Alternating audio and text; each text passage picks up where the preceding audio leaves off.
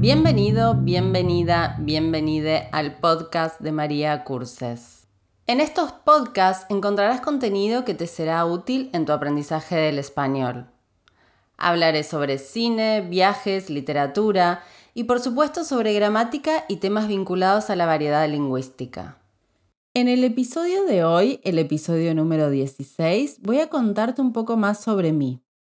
Voy a contarte cómo era mi vida cuando era niña, qué juegos jugaba, qué cosas hacía y cómo era mi ciudad natal. La ciudad natal es la ciudad donde naces. Cuando yo era chica vivía en la ciudad de Neuquén, que es una ciudad que está en la Patagonia de Argentina. Es una ciudad bastante pequeña y cuando yo era chica era más pequeña la ciudad y vivía en un edificio, en un departamento, aquí en España se dice piso, en la planta baja. Este edificio estaba rodeado por otros edificios, era un conjunto de edificios y quedaba en una parte muy alta de la ciudad. El barrio se llamaba Alta Barda. La barda es algo así como una pequeña montaña que no tiene vegetación. Este conjunto de edificios donde yo vivía quedaba en la zona alta de la ciudad y había bardas, había estas, estaban estas montañas sin vegetación. Para mí fueron años muy buenos, muy divertidos porque en, este, en estos edificios vivían también otros niños, entonces yo podía salir a jugar a la calle, tenía mis amigos del barrio, además de mis amigos de la escuela, porque yo iba a una escuela que no estaba en el mismo barrio, sino que estaba en el centro de la ciudad. Entonces mis amigos estaban en el barrio y estaban también en la escuela. Mis juegos preferidos eh, para hacer en el barrio eran obvio al aire libre. Me gustaba andar en bicicleta, me gustaba jugar a la escondida. No sé si es un juego muy popular en todo el mundo, pero eh, para mí era muy divertido tener que esconderte y que otra persona te descubra. Em, también me gustaba jugar a la mancha, era un juego como una especie de que tú contagiabas a la otra persona y la otra persona a la otra, entonces era como un círculo de, de bueno, de, de, correr y de ir a buscar a otras personas. Eh, era muy divertido. Y también me gustaba ir como de expedición, con una amiga decíamos que íbamos a expedición a nuevos lugares. Y eso era como, bueno, recorrer, caminar un poco por el barrio y meternos en lugares que quizás nosotros no conocíamos eh, o no íbamos frecuentemente. Entonces eh, armábamos una mochila con libros, linterna, con un poco de comida, de agua, de zumos. Entonces, con esa mochila cargada, íbamos de expedición por el barrio. Esto para mí era súper divertido porque también en esas expediciones fantaseábamos un poco, inventábamos historias, bueno, no sé, dejábamos volar un poco nuestra imaginación. Pero claro que también me gustaban los juegos de interior, los juegos que jugábamos dentro de la casa. Las muñecas es el, clásico eh, que todas jugamos alguna vez. Me gustaban mucho los Playmobiles, no sé si actualmente siguen existiendo, pero eran muy divertidos porque aparte eh, tú podías comprar a locaciones distintas, escenarios distintos para los Playmobil. Por ejemplo, el Playmobil en una granja, el Playmobil en un club eh, de natación, el Playmobil en su auto deportivo te divertías, tenías distintos escenarios para mm, jugar.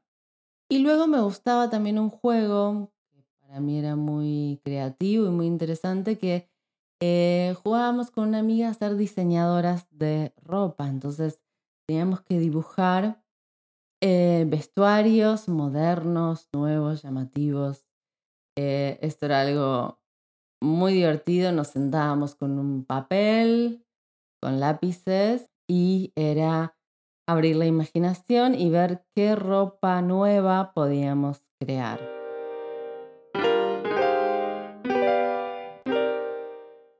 Estos eran un poco mis juegos favoritos. Después también me gustaba mucho patinar. Estar al aire libre siempre era un buen plan. No fui tanto, no tuve una infancia tan cercana a plazas o a parques. No había muchos parques cerca de mi casa. Y no es algo a lo que yo recuerde con mucho nostalgia o con cariño porque no fui mucho de, de ir a parques.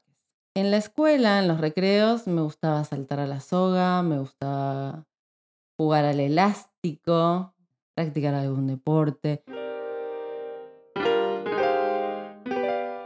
Entonces mi infancia transcurrió en esta ciudad, con muchos juegos, especialmente en el verano. El verano era súper divertido porque en esta ciudad hay dos ríos que confluyen y tú en el verano puedes ir a bañarte al río, entonces íbamos al río, nadábamos.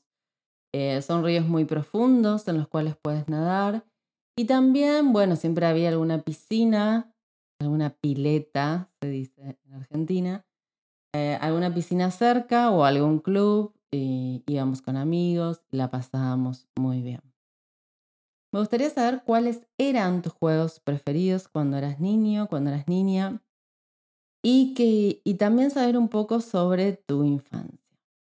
Toda esta descripción de cómo era tu vida habitualmente en este pasado, la puedes hacer tranquilamente en pretérito imperfecto. Por lo general los profes de español, siempre cuando enseñamos el pretérito imperfecto, la pregunta que hacemos es, ¿cómo era la vida o cómo era tu vida cuando eras niño? para que puedas describir las acciones habituales de tu pasado. Entonces, cada persona, de acuerdo a su edad, va a contarte algo diferente sobre cómo era su vida cuando era niño. Y esto me parece una práctica súper interesante para conocernos como personas y también para practicar un tiempo verbal que estamos aprendiendo. Espero que mi historia te haya servido un poco para practicar y que tú puedas escribir o contar tu propia historia.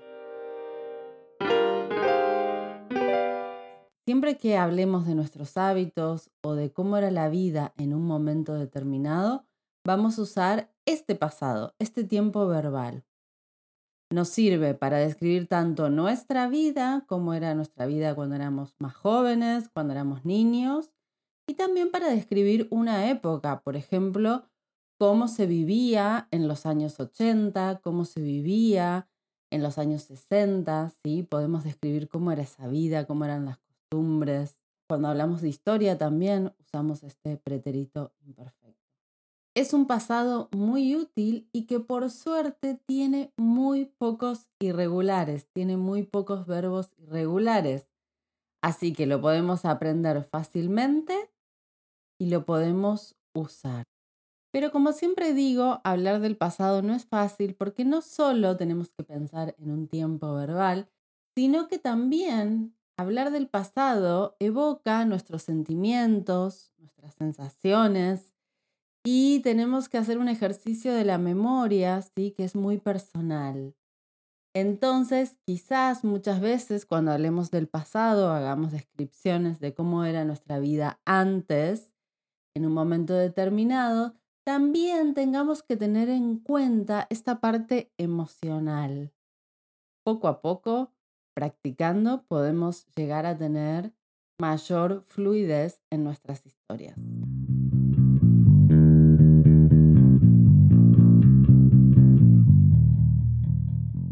Hasta aquí el episodio de hoy.